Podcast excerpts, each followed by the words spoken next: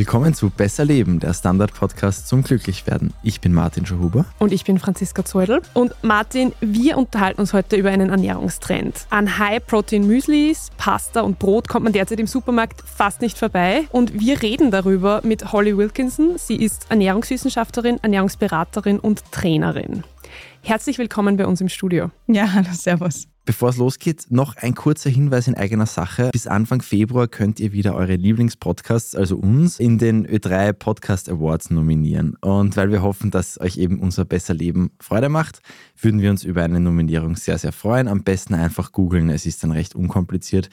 Werbeeinschaltung Ende. Ich habe auch schon einige Male super extra Protein, Puddings und Brote und so weiter in meinem Haushalt gehabt. Und liebe Frau Wilkinson, die Franziska hat eingangs gesagt, es ist überall und das ist wirklich auch schnell gegangen, kommt mir vor. Mhm. Warum ist das gerade so ein großes Thema?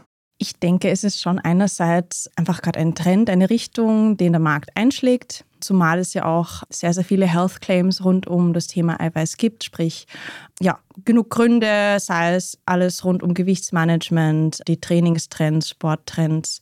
Ich schätze aber gefühlsmäßig, so wie bei den meisten Ernährungstrends, das sieht man ja alle paar Jahrzehnte, dass äh, irgendein Makronährstoff viel oder wenig Aufmerksamkeit bekommt.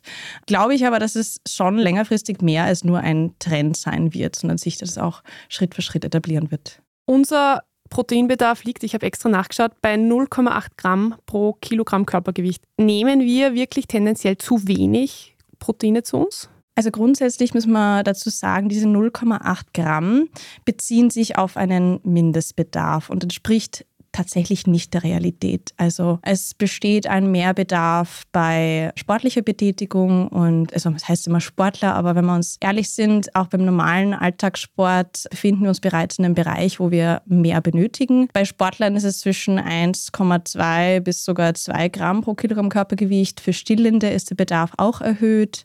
Auch bei Erkrankungen, Entzündungen und Verletzungen ist der Eiweißbedarf erhöht, sowie ja auch im zunehmenden Alter. Das heißt, heißt, in vielen Fällen kommt es tatsächlich zu einem Mehrbedarf, beziehungsweise fehlt es auch an Eiweiß. Und das ist nicht nur eine Entwicklung, ich sehe es auch einfach bei meinem Klientel oder auch im Bekanntenkreis, dass viele das gar nicht so am Schirm haben. Also ist es schon begrüßenswert, dass es mehr Möglichkeiten gibt, mehr Eiweiß zu integrieren. Viele wissen halt einfach gar nicht, wo sie es herkriegen und ob überhaupt etwas fehlt. Ja, Stichwort, wo wir es herkriegen. Ich glaube, viele Menschen haben vielleicht noch eine Vorstellung beim Thema Proteine, die vielleicht nicht ganz mit der Realität zusammenpasst. Wenn ich höre, dass Leute erzählen, stolz erzählen, dass sie jeden Tag fünf Eier essen, als wäre das die mhm. einzige Möglichkeit, auf seine Proteine zu kommen. Ja. Wie macht man das idealerweise? Ja, genau. Das ist eine super Frage, weil es damit meistens beginnt, dass wir gar nicht wissen, wo wir überall unser Protein beziehen können, außer in Eiern, wo auch der Name Eiweiß herkommt. Also klar, wir haben tierische Produkte, Eier und alles, was wir daraus machen können, Fleisch, Fisch, Meeresfrüchte. Dann haben wir Milchprodukte, da kommt es ein bisschen drauf an, welche Form der Milchprodukte. Junge Milchprodukte wie beispielsweise ein Joghurt oder ein Feta hat einen höheren Anteil als jetzt ein langgereifter Käse, ein Edamer oder ein Gouda. Dann haben wir pflanzliche Eiweißquellen. Ja, man muss ja auch dazu sagen, dass ja die tierischen Quellen ja ihr Eiweiß auch von irgendwo beziehen und das in der Regel Pflanzen sind. Da haben wir Hülsenfrüchte, wozu Bohnen, Kichererbsen, Linsen gehören, aber auch Sojabohnen. Genauso aber enthalten Nüsse, Samen, Kerne, wertvolles Eiweiß. Und dann haben wir natürlich eine Bandbreite an neuen pflanzlichen Produkten, die mit tierischen Produkten zum Teil richtig gut mithalten können. Das bringt mich eh schon zu meiner Frage. Jetzt gibt es ja sehr oft die Diskussion tierisches oder pflanzliches Eiweiß. Und mhm. dann gibt es ja auch viele Leute, die sagen, tierisches ist eigentlich leichter für den Körper verarbeitbar. Ist da was dran? Nein. also tierisches Protein ist es unserem körpereigenen Protein relativ nah, aber alle Eiweißquellen enthalten alle notwendigen Aminosäuren, die wir brauchen. Es sind die kleinen Bausteine, die ein Eiweiß ausmachen. Und je nachdem, wie viel davon pro Lebensmittel drinnen ist, in welchem Verhältnis der Aminosäuren, desto besser kann der Körper was damit anfangen. Aber das Protein wird am Ende des Tages immer angebracht. Bei tierischen Produkten, die entweder stärker verarbeitet sind oder generell etwas schwerer sind durch einen hohen Fettanteil, gerade vor allem bei Fleisch- und Wurstwaren, ist es tatsächlich so, dass es doch mehr Verdauungsaufwand braucht, um diese Produkte aufzuschließen, sodass es eher nicht so gut, sagen wir mal, verdaulich ist, aber die Proteinqualität trotzdem gut ist. Deswegen muss man ein bisschen schauen, das kommt ein bisschen drauf an und kommt vor allem auch drauf an, wie die Person individuell beieinander ist. weil Sie vorhin gesagt haben, dass eben viele Leute das nicht so am Schirm haben mit den Proteinen. Wie merkt man es eigentlich selber, dass man nicht genug davon zu sich nimmt? Sehr gute Frage. Es gibt verschiedene Symptome oder Beschwerden, die darauf hinweisen, dass wir zu wenig Eiweiß zu uns nehmen. Entweder es bleibt eine Wundheilung aus bei Verletzungen, das Immunsystem ist eventuell schwächer ausgeprägt, man merkt, man ist infektanfälliger, dann stagniert beispielsweise der Muskelaufbau oder man merkt, man verliert an Muskelmasse. Eiweiß ist in so vielen Sachen beteiligt und so wichtig, aber auch so ganz banale Sachen wie man leidet öfter unter Heißhunger, man ist nicht lange gesättigt nach einer Mahlzeit, Zeit. Man sucht ständig nach Süßigkeiten. Also, dass einfach da die richtige Menge fehlt, sodass es uns gut geht. Also kann man jetzt auch im Umkehrschluss sagen, alles, was Sie jetzt gesagt haben, das dann quasi schwächelt, das funktioniert dann besonders gut, wenn ich dann meinen Proteinbedarf abdecke.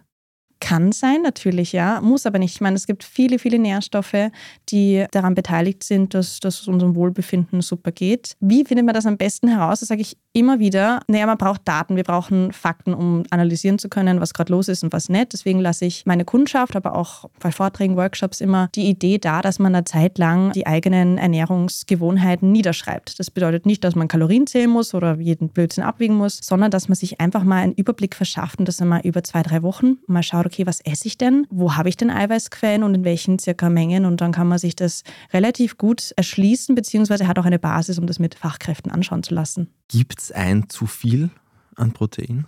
Es kann ein zu viel an allem geben. Auch an Schokolade? no. Nein, ich no. muss weg. Natürlich muss weg. nicht.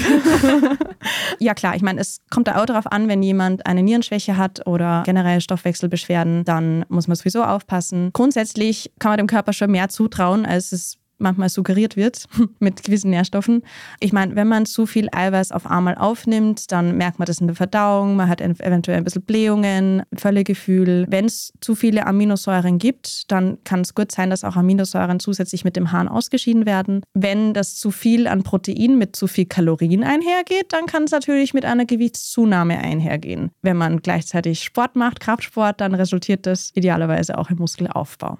Ja, genau. Und wir reden gleich später noch ein bisschen mehr über Sport. Jetzt würde mich aber noch interessieren, Sie arbeiten ja auch mit Klientinnen zusammen, um Ernährungsgewohnheiten umzustellen. Was kommen Ihnen da so für Missverständnisse und dafür Mythen, die es rund ums Eiweiß gibt? Mm, also auf jeden Fall ist eine Frage immer gleich, muss ich Proteinpulver nehmen? Darf ich am Abend nur Eiweiß essen und stattdessen die Kohlenhydrate weglassen? Dann ist auch viel Angst da, dass man durch mehr Eiweiß vielleicht aus Versehen so viel Muskeln aufbaut. Das wäre ja, wär schön. Kommt selten vor, aber doch. In der Regel sind es dann aber einfach ja nicht sicher, welche Eiweißquellen jetzt gesund sind. Sei es zum Beispiel die Frage mit den Eiern, die Frage, wenn man sich vegetarisch ernähren möchte, wie das dann ist, wie man dann überhaupt auf das Eiweiß kommt. Also recht kunterbunt. Aber wenn es um das Thema Abnehmen und Diätkultur geht, dann ja, wird ja oft suggeriert, dass Eiweiß das irgendwie die Lösung für alles sei. Und da wird dann oft leider auf vorwiegend stark verarbeitete Sachen zurückgegriffen, anstatt auf die Basics zu schauen. Genau, weil so ein Trend ist ja Low Carb, High Protein. Ist mhm. das sinnvoll? Die Frage ist, was erhofft man sich von dieser Ernährungsform? Oft geht es ja da mit Gewichtsmanagement, also einer Gewichtsabnahme oder Fettabnahme einher oder den Wunsch einher. Da muss man aber ganz klar sagen, eine Gewichtsabnahme ist von der Kalorienbilanz abhängig. Ganz egal, ob wir uns High Carb, Low Carb, High Fat, Low Fat ernähren. Die Unterschiede sind dann, wie es uns auf dieser Diät oder in dieser Ernährungsweise geht. Kohlenhydrate sind ein wunderbarer Energielieferant und gerade wenn es darum geht, Muskelmasse zu erhalten und eine straffe athletische Figur zu fördern, müssen wir unsere Muskulatur nicht nur von der Eiweißseite unterstützen. Und gerade Leistung können wir dann erbringen, wenn unser Körper auch Energieträger besitzt. Somit Low Carb, High Protein kommt es ganz drauf an. Es ist absolut kein Muss und sicher nicht der einzige Weg zu einem schlankeren Körper. Sie haben es eh schon gesagt, aber es gibt ja auch diesen Fehlglauben, ich nehme jetzt total viele Proteine zu mir mhm. und dann wachsen die Muskeln automatisch. Also das ist einerseits die Angst von vielen Frauen leider immer noch, aber mhm. auch Männer kippen sich die Proteine rein und glauben, damit hat sich's. Ja, also Proteine haben folgende Eigenschaften. Also sie fördern unser Muskelwachstum, wenn wir Muskelreize setzen. Also einfach einen Shake trinken und herumsitzen reicht nicht. Das versorgt zwar vorhandenes Gewebe und Enzyme etc. mit dem Substrat. Wenn man jetzt die Muskulatur aufbauen möchte, kommt man nicht drum herum, mehr zu konsumieren, mehr zu essen und damit auch mehr Protein. Wenn es um einen Muskelerhalt geht, ist ein Mehr an Protein auch förderlich, vor allem wenn wir uns beispielsweise für eine Fettabnahme in einem Kaloriendefizit befinden, sprich wir nehmen weniger Energie auf, als wir verbrennen, dann ist im Verhältnis ein hoher Proteinanteil sehr förderlich, um vorhandene Muskelmasse zu schützen und zu schonen, damit wir eben primär Körperfett reduzieren können. Aber Proteine lösen jetzt per se nicht alle Probleme, wie es manchmal suggeriert wird und gleichen andere Ernährungsfehler oder Lifestyle-Geschichten nicht einfach so aus. Gibt so Low-Hanging Fruit quasi? Gibt so Nahrungsmittel jetzt außer den Hülsenfrüchten, die jetzt, glaube ich, schon noch vielleicht den meisten Leuten bewusst sind, dass da Proteine drin sind, wo sie einfach mal sagen, okay, wenn du mehr Proteine brauchst, dann nimm einfach einmal ein bisschen mehr von dem? Grundsätzlich kann man sagen, dass naturbelassene, unverarbeitete Lebensmittel, so wie sie uns Mutter Natur schenkt, eine ganze Bandbreite an Nährstoffen enthalten. Nehmen wir zum Beispiel auch Pseudogetreide wie Quinoa oder Amaranth, Hirse, was ja auch spannende glutenfreie Alternativen sind zu Getreide, haben auch eine relativ feine Aminosäurebilanz. Und wenn man jetzt beispielsweise drauf schaut, gerade wenn wir bei der pflanzlichen Küche bleiben, dass wir Hülsenfrüchte mit solchen Produkten kombinieren, eben Quinoa, dazu Samen, Kerne, auch Gemüsesorten enthalten eine gewisse Menge an Eiweiß. Und da geht es am Ende des Tages um die Gesamtsumme. Und ich beobachte, dass einfach daran fehlt, dass Lebensmittel oder dass Gerichte ausgewogen und vielfältig gestaltet werden. Und je mehr Vielfalt die Ernährung zulässt, desto leichter ist das Ganze auch abzudecken. Also lieber dann eine schöne Quinoa-Bowl als Fischstäbchen mit noch mehr Fischstäbchen. Ja, vor allem müssen wir ja in Frage stellen, ob wirklich so viel Fisch in den Fischstäbchen ist. Aber das heißt, eingangs die Frage zu, brauche ich jetzt High-Protein-Müsli? Also mhm. soll man jetzt im Supermarkt immer schauen, wo ist extra Protein geaddet? Ist das sinnvoll oder eher unnötig? Braucht es Brot mit Protein drinnen? Ganz ehrlich muss ich sagen, dass ich diese Produkte sehr spannend finde, denn durch mehr Eiweiß bleibe ich länger satt, mein Blutzuckerspiegel bleibt stabiler, ich neige weniger zu Heißhungerattacken. Ich kann durch solche Produkte meinen Gesamtkonsum an tierischen Produkten beispielsweise reduzieren in der Gesamtmenge. Wenn ich beispielsweise darauf schauen möchte, weniger Fleisch zu essen, dann ist es natürlich ein Vorteil, dass ich es aus anderen Quellen beziehen kann, das Eiweiß. Also das sehe ich sehr vorteilhaft. Was ich kritisch sehe, ist, dass man dann nur weil dieses Pudding High Protein draufstehen hat, heißt es es nicht, dass ich mir da jeden Tag fünf reinfetzen soll. Schade. ich kann schon, ja. Aber also nur weil da jetzt High Protein draufsteht, heißt es nicht unbedingt, dass es uns gut tut. Manche haben viele Süßungsmittel drin oder Geschmacksverstärker, die manche Personen nicht so gut vertragen. Daher ist das schon, also es lohnt sich, Nährwerttabellen und Zutatenlisten anzuschauen, beziehungsweise sich da ein bisschen zu informieren oder nach Hilfe zu fragen.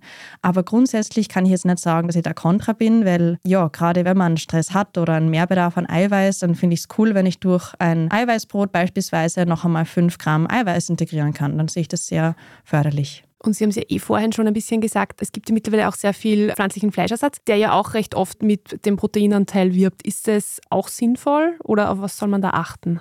Ja, also wichtig ist, dass man einmal schaut, ob das jetzt wirklich ein Ersatz sein kann oder also ob das jetzt ein Nährstoffersatz ist oder ob das jetzt ein Ersatz ist für die Textur und das Esserlebnis.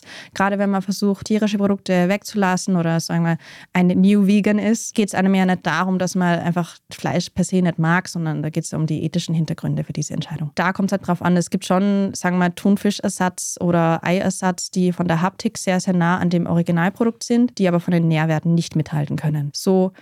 Ehrlich muss man auch sein. Es gibt aber jedoch super vielversprechende Produkte auf Basis von Erbsenprotein, die deutlich verträglicher sind als Sachen auf Weizen- oder Sojabasis, die von den Nährwerten her wirklich klasse sind. Zum Teil bietet gerade der österreichische Markt das super spannende Produkte, wo ich echt sagen muss, wow, das wäre schön gewesen, wenn es das vor zehn Jahren auch schon gegeben hätte. Aber da, also Sachen auf Erbsenproteinbasis, auch wenn da ein paar Geschmacksextras oder Gewürze dabei sind, die sind auf jeden Fall spannend und interessant. Also ein Blick auf die Zutatenliste zahlt sich aus. Mhm. Wir machen jetzt eine kurze Werbepause und dann möchte ich als jemand, der das auch schon mal getrunken hat, auch einmal über Eiweißshakes reden und ob man die eigentlich wirklich braucht nach dem Sport. Und wie die Muskeln am besten wachsen. Das Allerwichtigste.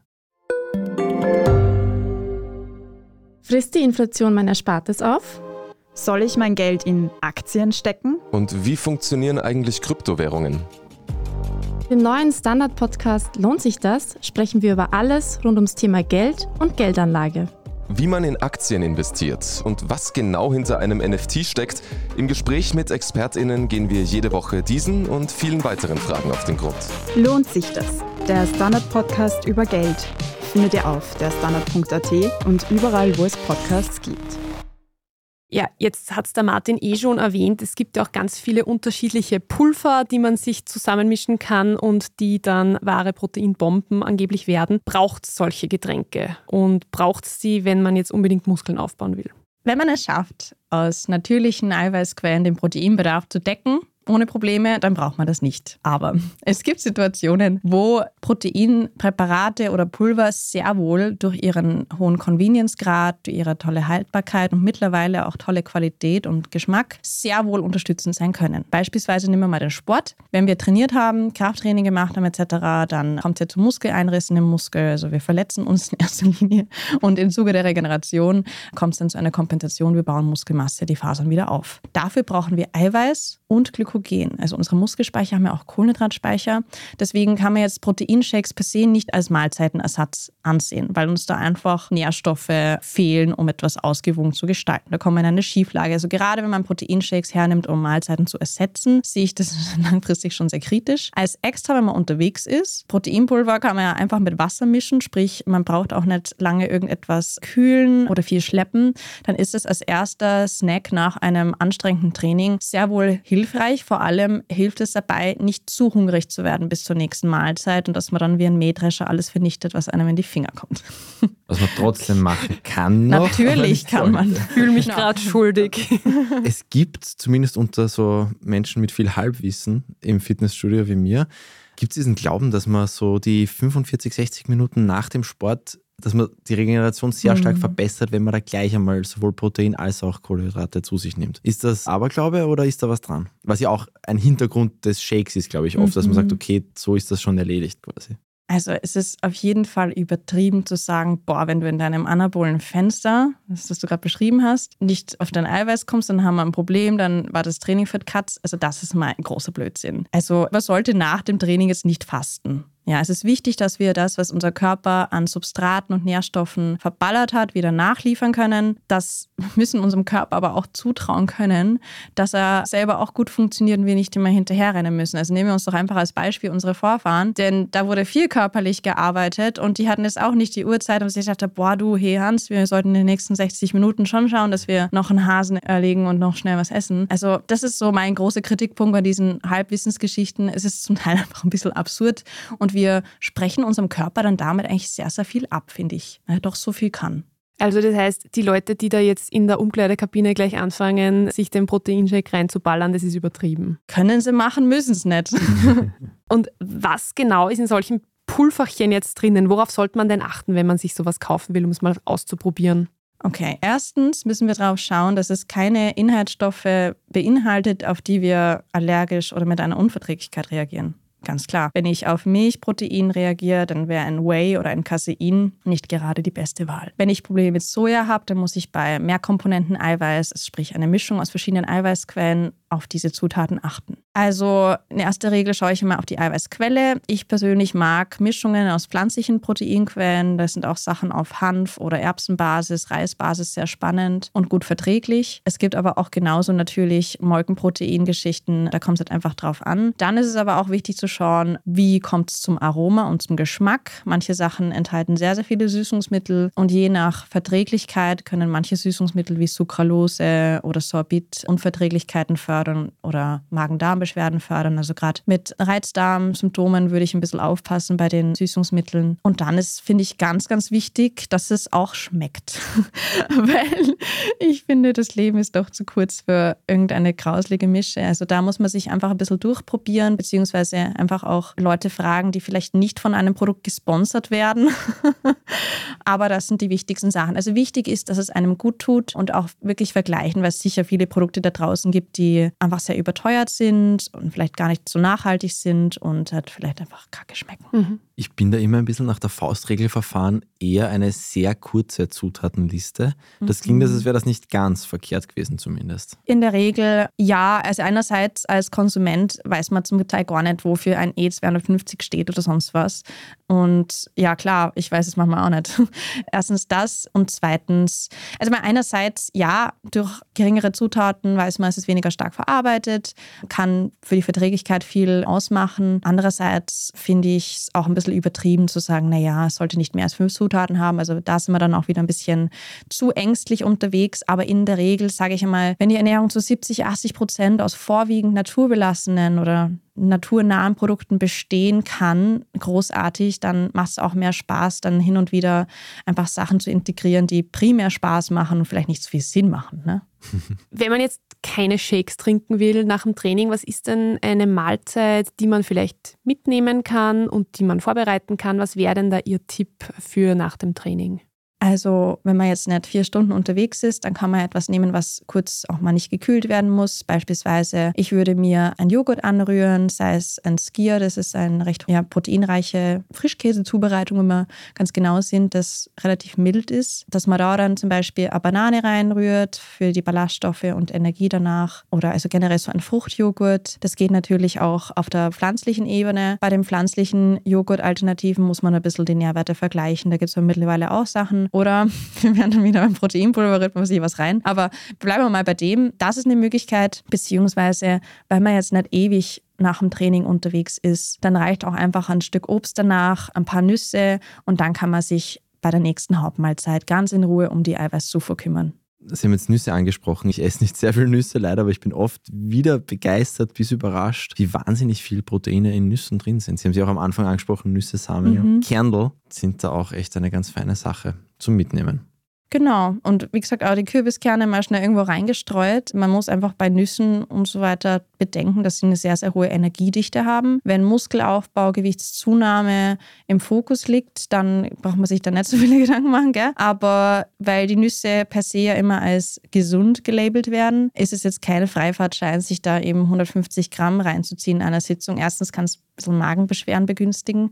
Und zweitens ist es doch sehr energiedicht. Und Protein hin oder her, da muss man dann einfach insgesamt auf die Bilanz schauen. Aber deswegen sage ich, darf man nicht unterschätzen, auf wie viel man eigentlich kommt, wenn man alle verschiedenen Lebensmittelgruppen regelmäßig integriert. Mhm. Da geht sich ja dann sogar, wenn man wirklich auf Muskelzunahme aus ist, gar nicht so schwierig, dann wirklich auch das, wenn Sie jetzt sagen, bis zu zwei Gramm pro Kilo es geht, es geht wirklich. Man muss sich einfach informieren und sich die Zeit nehmen. Das Problem, das die meisten Leute haben, ist die Ungeduld.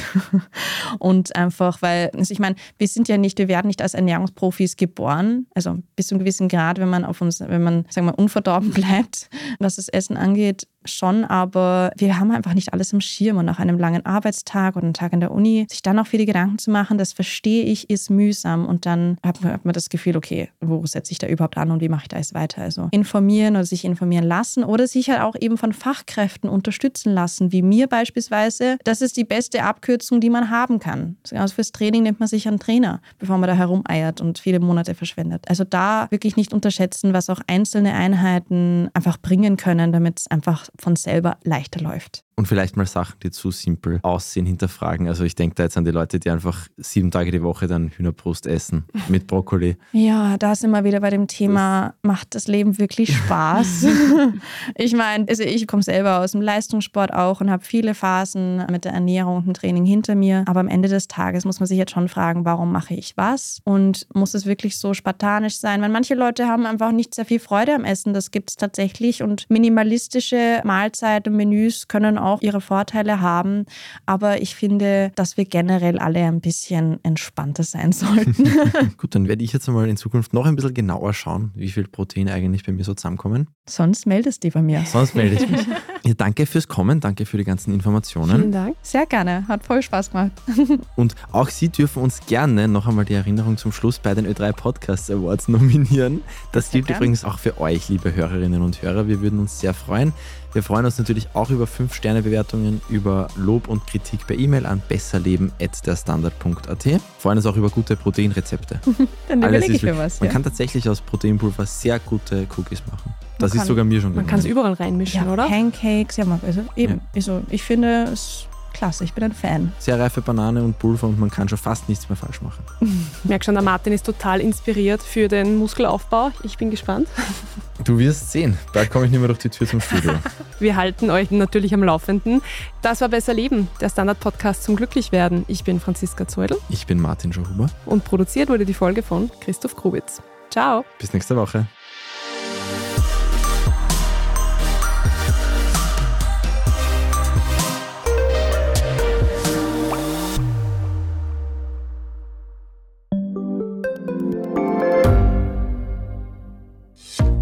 Hat Österreichs Politik ein Korruptionsproblem?